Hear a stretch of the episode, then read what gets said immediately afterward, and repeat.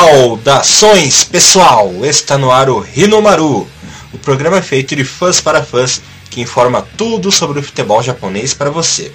Aqui você ouvinte ficará por dentro de tudo o que rola no futebol japonês.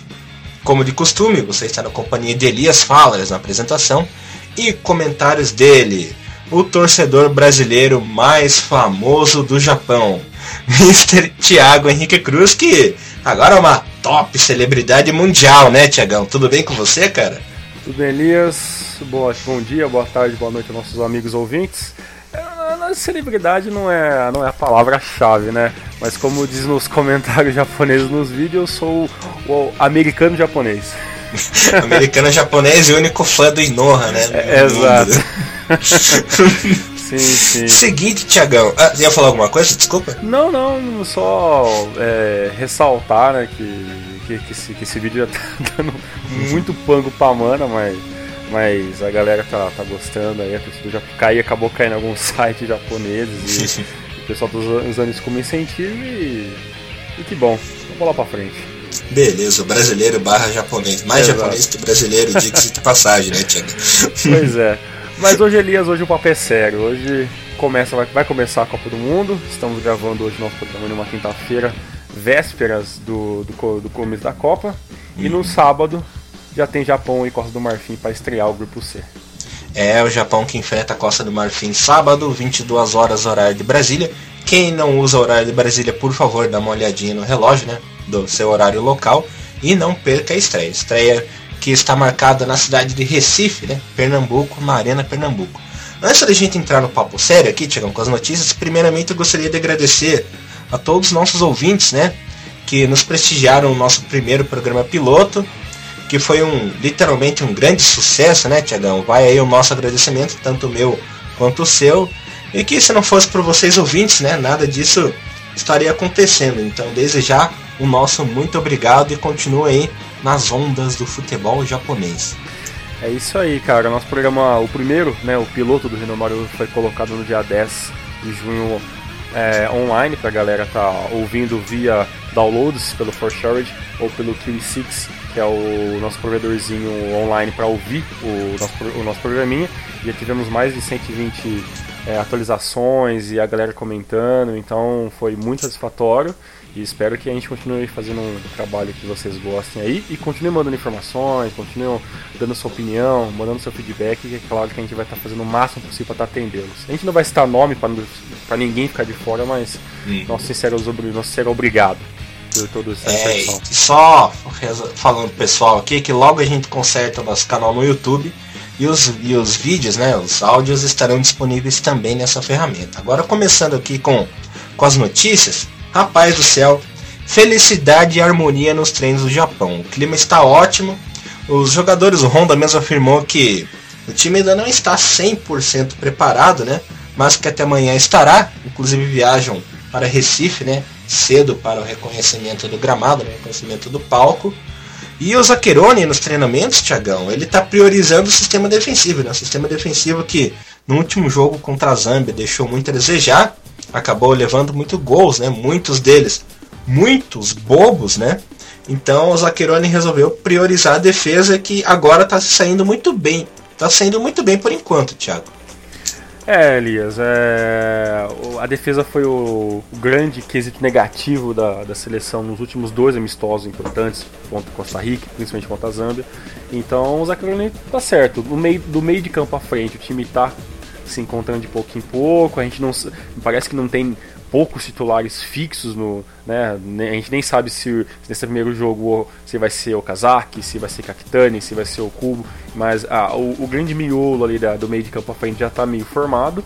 E o problema agora realmente principal é a zaga que não pode bobear contra uma seleção, contra a Costa do Marfim, que é uma seleção que tem jogadores rápidos e fixos e com uma grande rodagem no, no futebol internacional, né? Então eu não quero nem imaginar se acontecer alguma bobeira como aconteceu no último amistoso contra um time tão forte quanto a Costa do Marfim.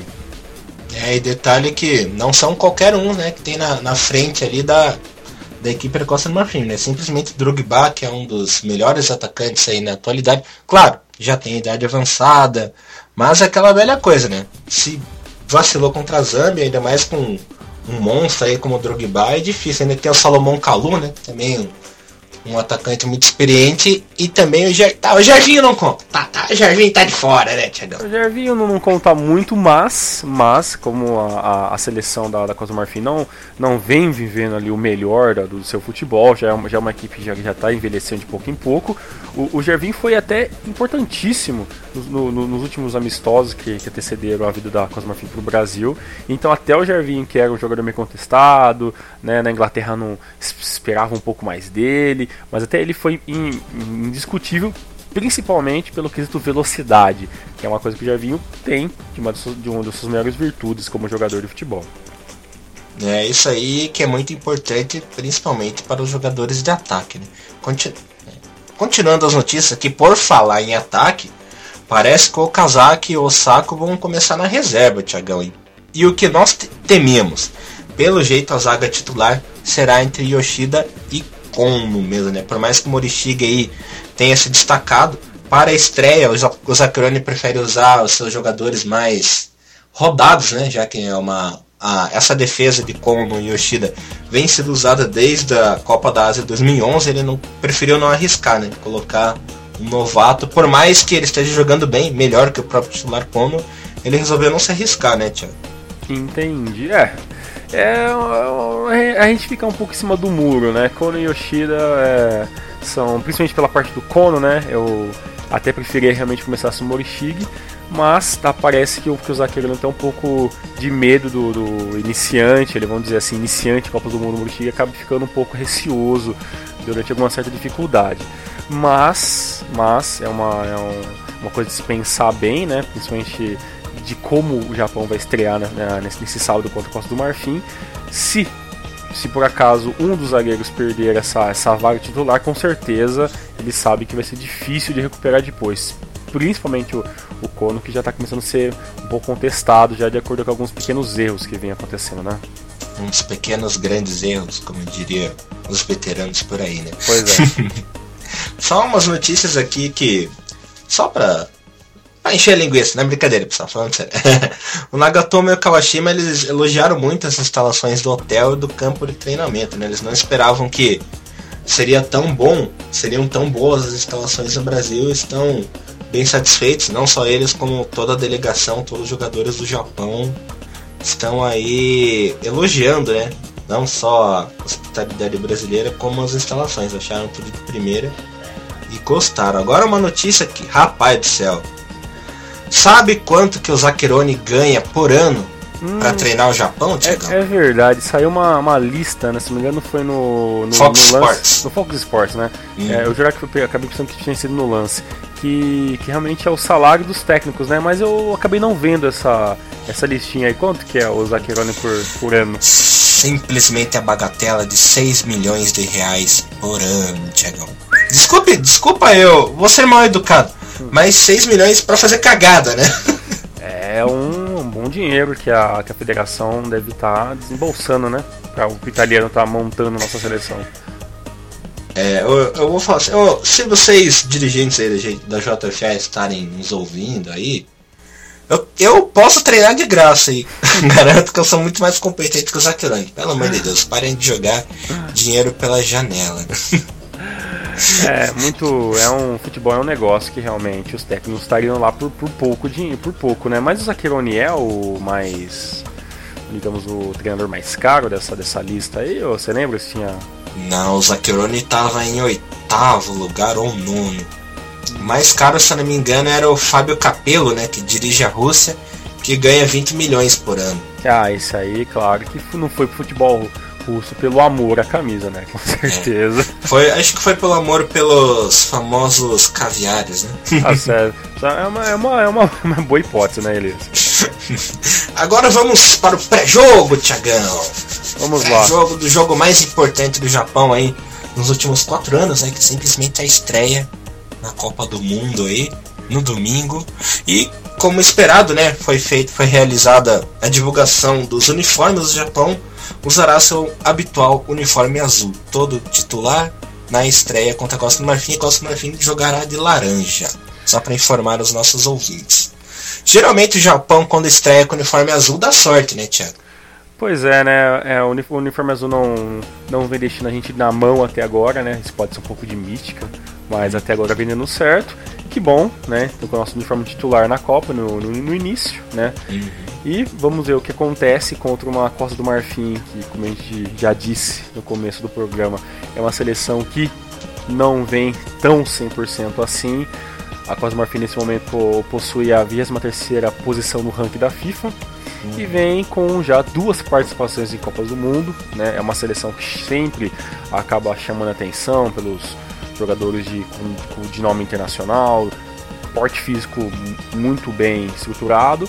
Só que é um time que acaba sempre bobeando em algumas situações, ali, principalmente por, pela parte defensiva, que não é o ponto forte da Costa do Marfim, seu Elias. É, e a Costa do Marfim que leva um azar, né? Leva um azar de sempre cair em grupos difíceis. Agora caiu um grupo complicado também, com o Japão, Colômbia e a Grécia, né? Então uhum. tem esse um pouquinho de azar. Mas pelo que eu soube, a Costa do Marfim foi bem nas eliminatórias, Thiago. Você pode me afirmar isso? Se não me engano, terminou invicta, né? Exatamente, Elias. Como, to, como todo mundo sabe, são a questão de grupos, né, as eliminatórias africanas, depois vem para um mata-mata, e aonde chegou ali na, na final a Costa do Marfim, vencendo o primeiro jogo contra Senegal, depois empatando no playoff, né, são jogos de ida e volta, e acabou sendo classificado invicto direto para a Copa desse ano. Depois de estar tá com seu passaporte carimbado, é, a Costa do Marfim fez ainda alguns é, a gente pode dizer alguns amistosos, né? Não foi tão bem assim nos amistosos, né? Deixa eu pegar aqui a minha listinha de, de amistosos da, da Costa do Marfim. Uh, deixa eu ver aqui, deixa eu ver aqui. Cadê? Pô, sumiu ele. Meu negócio sumiu? Ah, enquanto, enquanto você procura, eu só vou mandar um dado aqui, uma estatística bem curiosa, Tiagão. Uhum. Juntando todos os confrontos do Japão desde a sua fundação, de tanto nas eliminatórias, amistosas, por aí, as seleções que mais perderam para a seleção japonesa foram justamente do continente africano, né? Vai aí mais uma mandinga para ver se o Japão consegue se motivar mais e vencer o jogo, né? Bem, espero que dê certo, né? E como agora que ah, encontrei aqui, minha, aqui a minha lista aqui, Opa. Como é que funcionou? A Costa do Marfim, no, no começo, agora já em 2014, enfrentou a Bélgica, no começo de março empatou por 2 a 2 depois perdeu para a Bósnia por 2 a 1 e venceu El Salvador por 2 a 1 também pelo, pelo placar, só que inverso. Como o último amistoso aí, lembrando que esse último amistoso é contra El Salvador passou na, na, nas TVs a cabo, canais fechados, e digamos, segundo matérias que eu acabei pesquisando, a Costa Marfim teve essa vitória em, em, aspas, né, jogando, jogando muito bem, tendo o Gervinho como destaque. Tô louco. Exatamente. Jervin foi, em, em aspas, né, para as informações, foi fundamental para estar tá modificando o esquema tático do, do ataque do ataque da, da Costa do Marfim contra El Salvador e ganhou com, com gols de Boni e Drogba.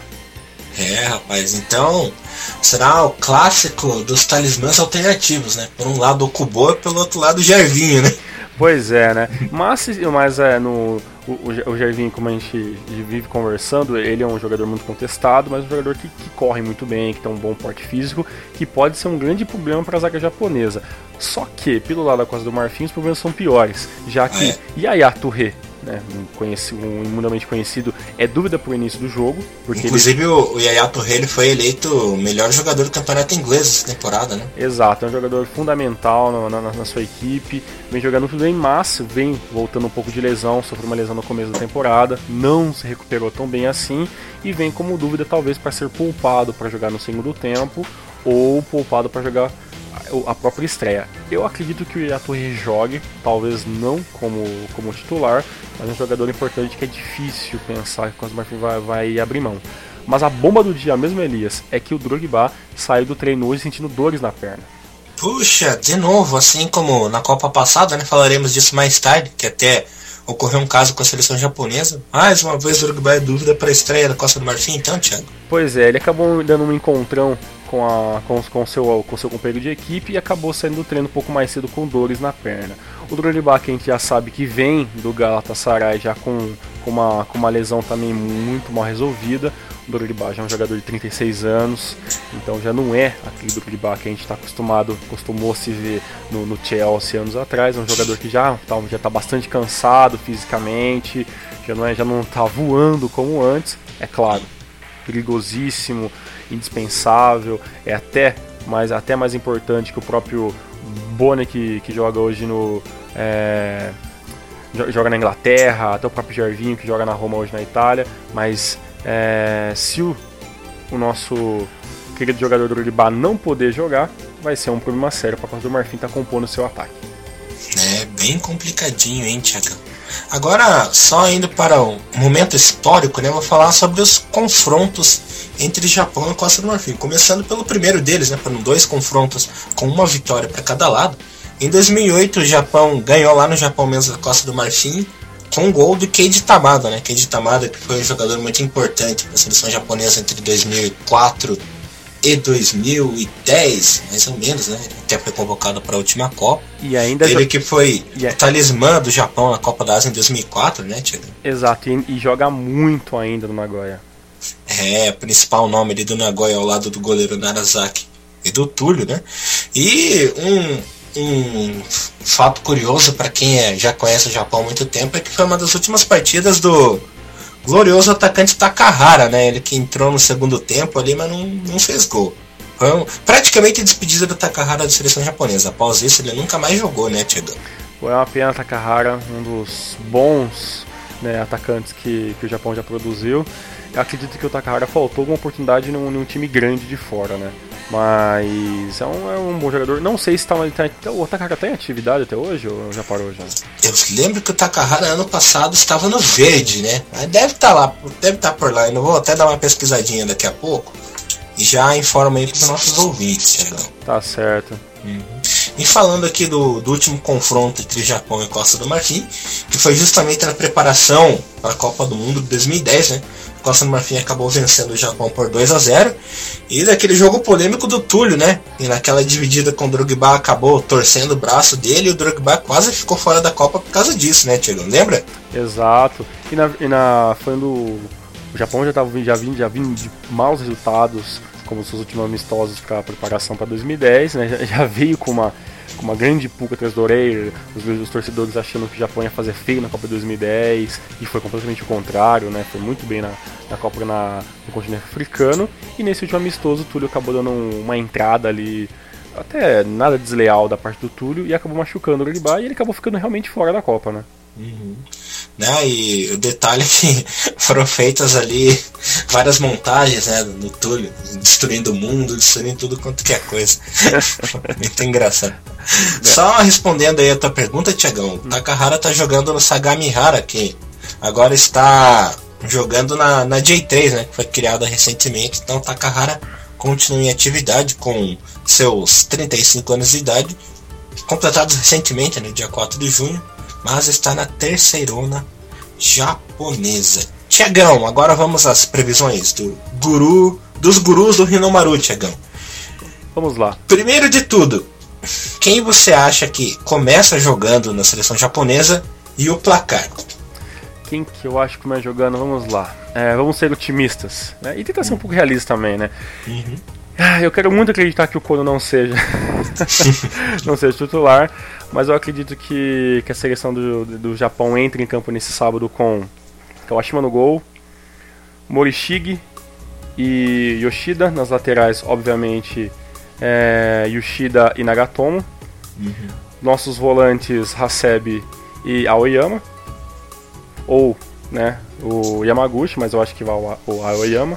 Uhum. É, vamos jogar com Kagawa, Honda Vamos ver Cactani. E vamos ver se falta mais alguém. É, e na frente, acredito que a gente vai de Okazaki. Certo. E o placar?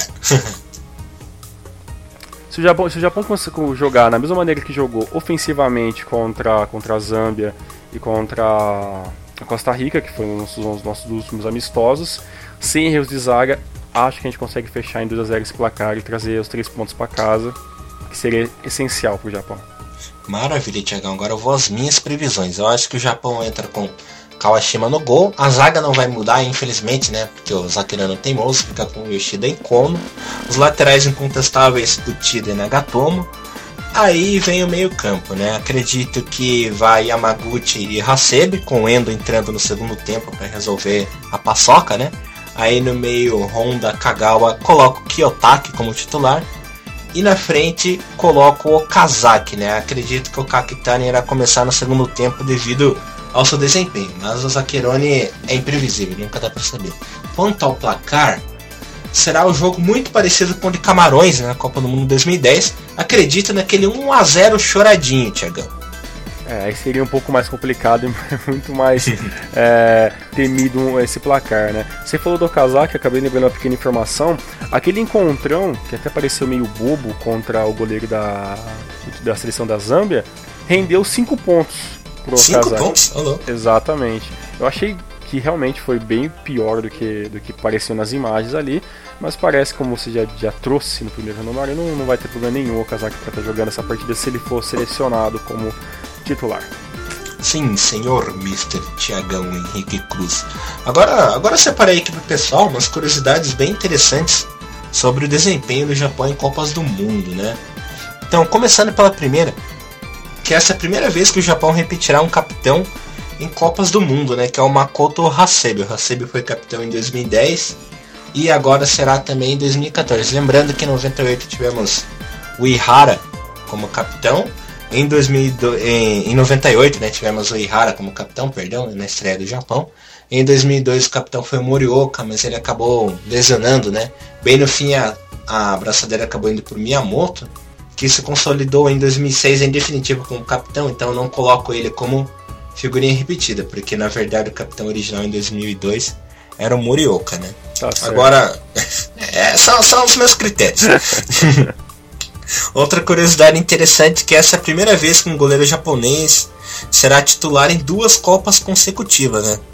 Lembrando que em 98 o titular foi o Kawaguchi, também estava cotado para ser titular em 2002, mas de última hora o Narazaki acabou roubando a vaga dele.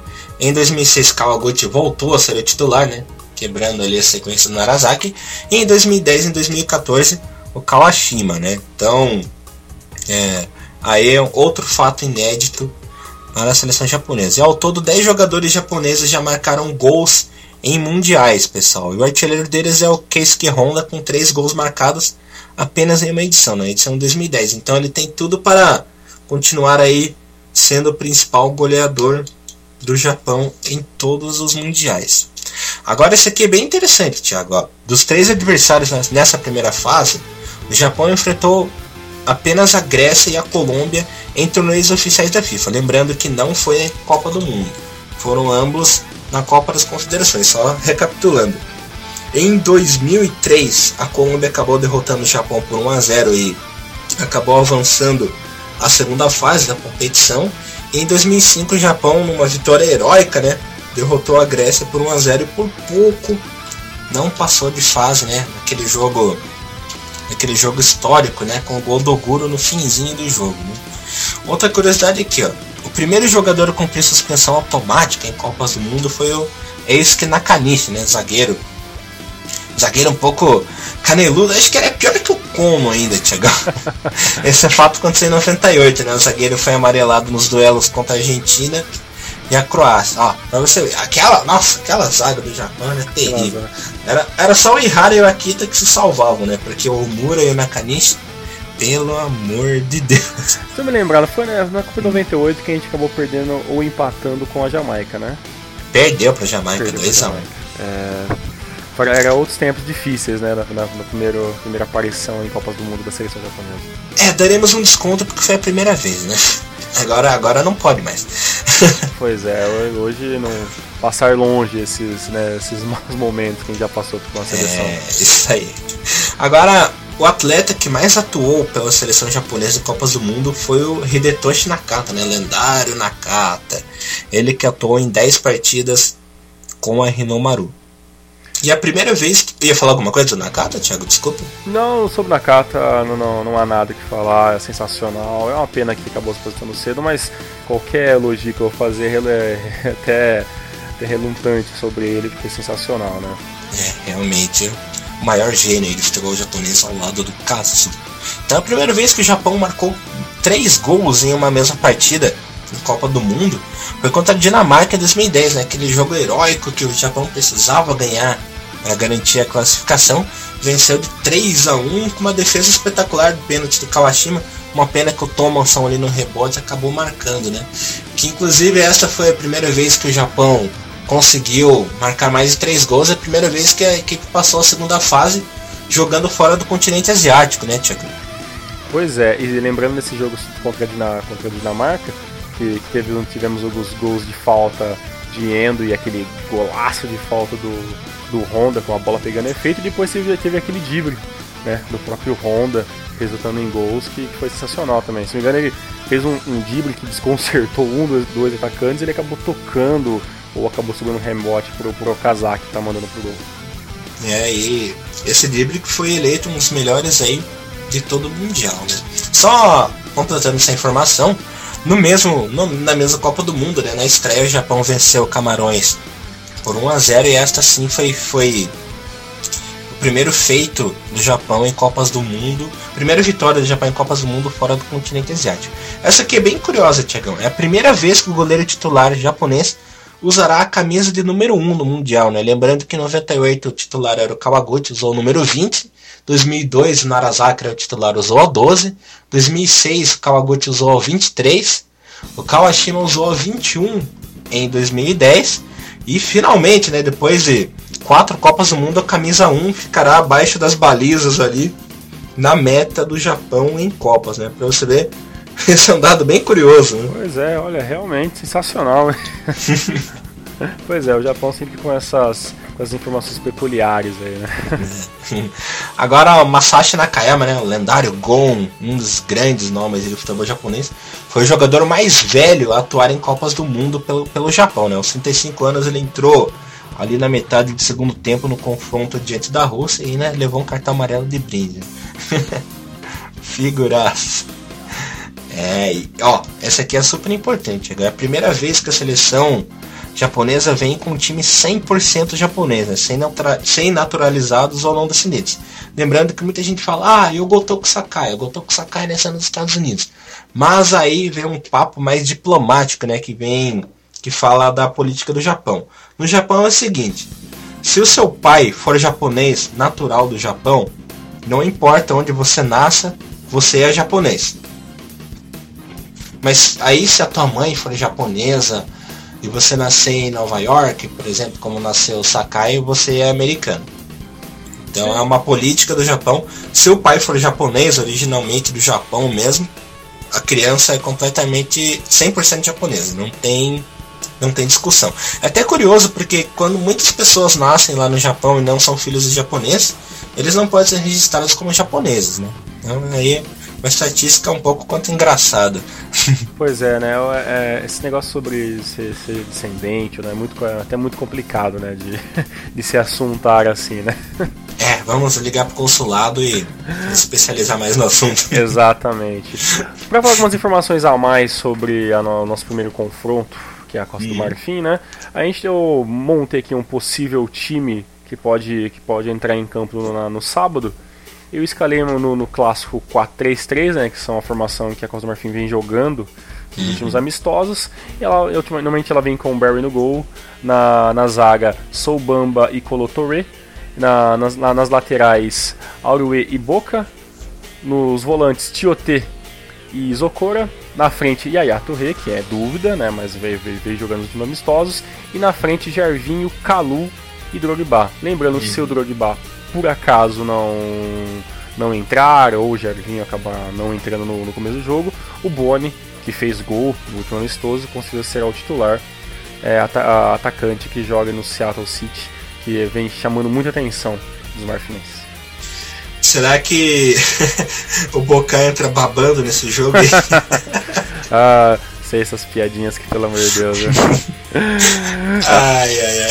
O, falando em piadinhas, senhor, senhor Mr. Elias, quem não gosta de piadinhas é o técnico da Costa do Marfim. Né? Ah, é? Ele é um cara carrancudo? Exatamente, o francês, né? Lamouche.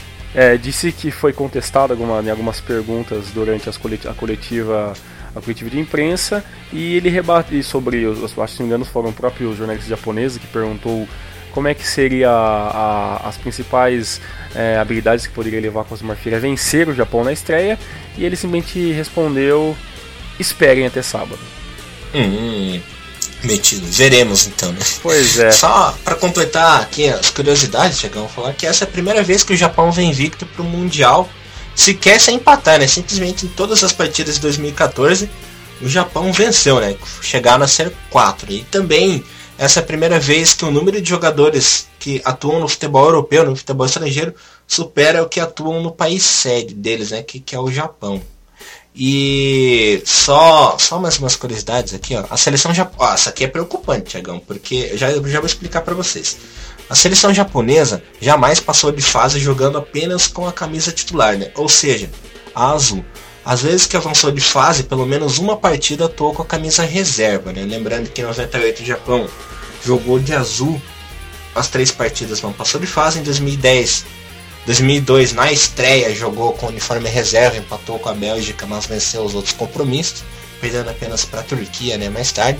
Em 2006, jogou as partidas, todas as partidas de azul também, e acabou sendo eliminado. 2010, jogou a primeira partida com o uniforme titular, o segundo controlando, né, jogou de branco, acabou perdendo, mas é, contra a Dinamarca acabou vencendo e passou de fase, e consequentemente acabou perdendo para o Paraguai. Né. E pelo que a FIFA nos mostrou aí, o Japão jogará de azul pelo menos as três primeiras partidas da primeira fase, que é preocupante, né? Se, se o povo foi supersticioso aí, comece a roer a unha, galera. Pois é, e eu jurava que o Japão ia jogar de amarelo contra a Grécia no segundo jogo. É porque teve aquele sorteio dos mandantes, né? Uhum. Mandantes falsos, na verdade. Então sim, o Japão sim. tá como o primeiro nome ali, então provavelmente o Japão jogará de azul mesmo e a Grécia de branco. Mas pode ser que mude, né? Entendi. É, vamos, vamos esperar, espero que, que, que essas estatísticas não sejam realmente tão, tão verídicas assim, senão a gente vai ter problema. Já que a gente falou em Grécia, para a gente estar tá hum. completando essa, essa primeira rodada do grupo C, Colômbia e Grécia jogam no sábado também, só que é uma hora da tarde no Mineirão. Em Minas Gerais, em Minas Gerais, obviamente. É... Tem um palpite pro jogo? Colômbia vai vencer, até porque a Grécia tem um time bom, tem o Samaras que está em excelente fase, né? Tem jogado muita bola, mas em conjunto a Colômbia tem melhores jogadores e futebol não se ganha sozinho, né? Não adianta ser o Samaras que é um craque com o time abaixo, né, do esperado, então acredito que a Colômbia vença por uns 2 a 0. Bem, é... A, a, Grécia é um time que tem jogadores importantes, a Colômbia também, lembrando que a Colômbia vem para a Copa 100. O problema da Grécia é que é um time muito envelhecido, né? Pois é, né? A Grécia sofre, de, sofre dos problemas de vários times, né? A própria Costa do Marfim, a Inglaterra, né? E outros que tem um time já um pouco, um pouco mais rodado. E o, mais engraçado é que, que por mais que a Colômbia seja um time forte, né? Assim, com Garcia, né? É, os sites de, de apostas e, e muitos profissionais né, na, na, na área de na área de esporte coloca como grupo C um grupo que com certeza que passaria, né, na opinião deles, é, Grécia e Costa do Marfim. Ué? É bem, bem peculiar aí essa, essa previsão, né? Justamente os que na maioria do, dos sites diz que não iriam passar, né? Pois é, né? Eu, eu perdi uma pesquisadinha rápida esses últimos dias, assim, olhando mais por curiosidade mesmo. E, e, no grupo C, curiosamente, a grande maioria dos sites que eu vi dava Costa do Marfim Grécia como carim, é, as seleções que carimbariam logo a passagem para as oitavas de final da, da Copa 2014. É interessante, né? Voltando aqui às cores. Ah, não acabou, galera, tá acabando. Só para encerrar o programa. Desde 2002, um atleta da J2, né, segunda divisão japonesa, não apareceu na lista de convocados para a Copa, né? Que é o caso do Inoha, que atua pelo Jubilo Iwata, está na lista final do Zakironi. Lembrando que na Copa de 2002 houve aí esse caso, com o Morishima e o Nishizawa, né, que eram atletas do Cerezo Osaka. E essa é a terceira Copa que o Japão vem comemorando campeão asiático, né? Lembrando que em 2000 o Japão sagrou-se campeão asiático, disputou a Copa de 2002, em 2004 foi campeão asiático também e jogou a Copa de 2006, ganhou agora a Copa da Ásia em 2011 e vem com moral para a Copa de 2014, né? E também essa é a primeira vez que a seleção vem com força total para a Copa, né? sem corte por lesões, por exemplo. Lembrando que é, em 2002 tivemos aí, se não as maiores baixas, né, que foi o caso do Nakamura. O Nakamura chegou a recuperar-se ali, mas não vinha jogando bem. O Gassawara acabou entrando, né, roubando a vaga do Nakamura na Copa. E a mais grave delas, né, que acabou a convocação caiu no colo do Nishizawa, que foi o corte do Kubo, né? Kubo que vinha jogando muito bem, acabou sendo cortado. E também o Takahara, né? Takahara que vinha de boa temporada na Argentina, jogando pelo Boca Juniors, voltou pro Dibley Wata, tava voando né, na J-League, acabou lesionando e ficando de fora do Mundial 2002, dando lugar ao Suzuki, né? Suzuki que era dúvida, acabou jogando o Mundial. Em 2006, a pior ausência foi a do Makoto Tanaka, né? Tanaka que é, vinha em excelente fase jogando pelo Júbilo, era o xerifão da zaga ao lado do Miyamoto, que o Moniwa, né? Grande Moniwa, acabou herdando a vaga. Quanto tempo que eu não escuto esse nome? É, ainda bem, né? Você falou em Tanaka, eu lembro também vagamente de um segundo atacante da seleção que jogou pro muito, que também o nome dele era Tanaka. É, o Tatsuya Tanaka, Tatsuya o famoso Tanaka. Tanaquinha, o Tanaquinha, tampinha. Ele, ele, ele, ele atua até hoje, se não me engano, pela, pela J-League, né? Se eu não me engano, se eu não tô falando besteira. Albirex Nigata. Albirex Nigata. Grande é. Tanaquinha, nunca deslanchou, mas era um jogador que tinha Chega um, era, era, era a época que, que todo mundo conhecia o Japão com seu futebol correria. É, Tanaquinha que parece aquelas criancinhas, né, que dispara para correr e ninguém consegue segurar mais, é. A, a... ele, é, ele era um bom jogador, pena que ele era de vidro, né? Qualquer coisa se machucava. Sim, sim, e muitas das pessoas jogavam, colocavam o, o, o Tanaka com, em, suas, em suas seleções para jogar na, na época do, do Winning Eleven de PS1, PS2, que eram os jogos, jogos mais simples da, da franquia de jogos. Quem nunca, né, Tiagão? Terminando aqui as estatísticas, o Japão nunca venceu uma partida no Brasil, nem amistoso, nem em torneios oficiais pela FIFA. Isso será quebrado nessa Copa, se tudo, se tudo der certo, né? O Japão nunca levou cartão vermelho em Copas, né? Um dos times mais disciplinados aí. Levou um monte de cartão amarelo, mas vermelho nunca levou. E ó, essa aqui é preocupante, rapaz. Em, em, em jogos né, oficiais pela FIFA, o Japão nunca venceu uma partida de virada, né? Quando começou perdendo, levando gol, acabou sendo derrotado ou ficou mesmo no empate, né? Aqui, ó, essa aqui também é curiosa. O Japão nunca marcou gols na segunda fase do Mundial. Lembrando que passou de fase em 2002, mas acabou perdendo para a Turquia. Em 2010 ficou no 0 a 0 contra o Paraguai e acabou perdendo nos pênaltis, né? E assim, do, desse elenco atual, Thiago, pessoal, o jogador com mais participações em torneios da FIFA é o Yasuhito Endo, né? Ele jogou duas Copas das Confederações em 2005 e em 2013 e já está na terceira Copa consecutiva, né? Então aí, Endo que tem seus 34 anos e muito currículo aí na seleção japonesa, Thiago. Muito bem, vem como um dos grandes veteranos da, né, da seleção japonesa aí, que a gente, claro, por mais da idade, a gente espera que, que seja uma boa Copa, tanto para o Endo como para todos os jogadores da seleção. Tiagão, considerações finais. Muito bem, Elias. É, pra, só para lembrar o pessoal da comunidade, né, que os nossos ouvintes, que se vocês quiserem entrar em contato com a gente, com sugestões, ideias, críticas, fiquem à vontade. Gente, vocês podem estar entrando em contato com a gente direto a, pela nossa fanpage da secção japonesa ou pelo nosso e-mail, que é o jfa.seleçãojaponesa.hotmail.com. Só lembrando que esse seleção é com C, não com cedilha, tá? E vocês fiquem à vontade para contato com a gente, Tá? A gente está esperando o feedback de vocês sempre para a melhoria do programa. Maravilha, Tiagão. Mais uma vez agradecemos a audiência de vocês. Continuamos juntos no pós-jogo de Costa do Marfim e Japão. E se tudo der certo, com ótimas notícias, né, Tiagão? É isso aí, é o que a gente espera. É para ter boas notícias na segunda-feira já, com os três pontos para casa para a seleção japonesa. Maravilha! Esta foi mais uma edição do Rinomaru. Nos encontramos na próxima, pessoal. Rinomaru levando o futebol japonês mais perto de você.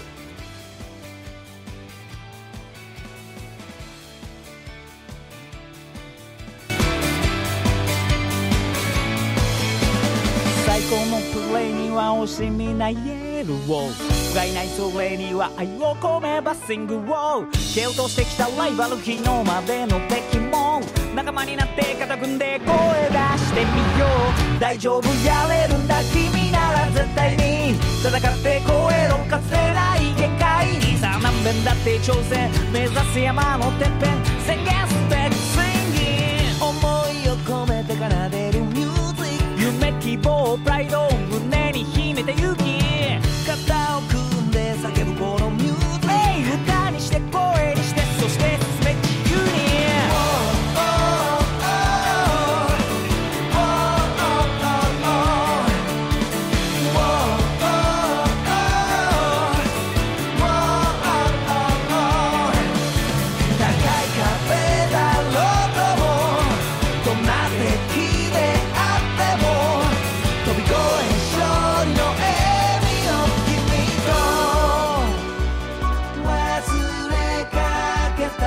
pouquinho.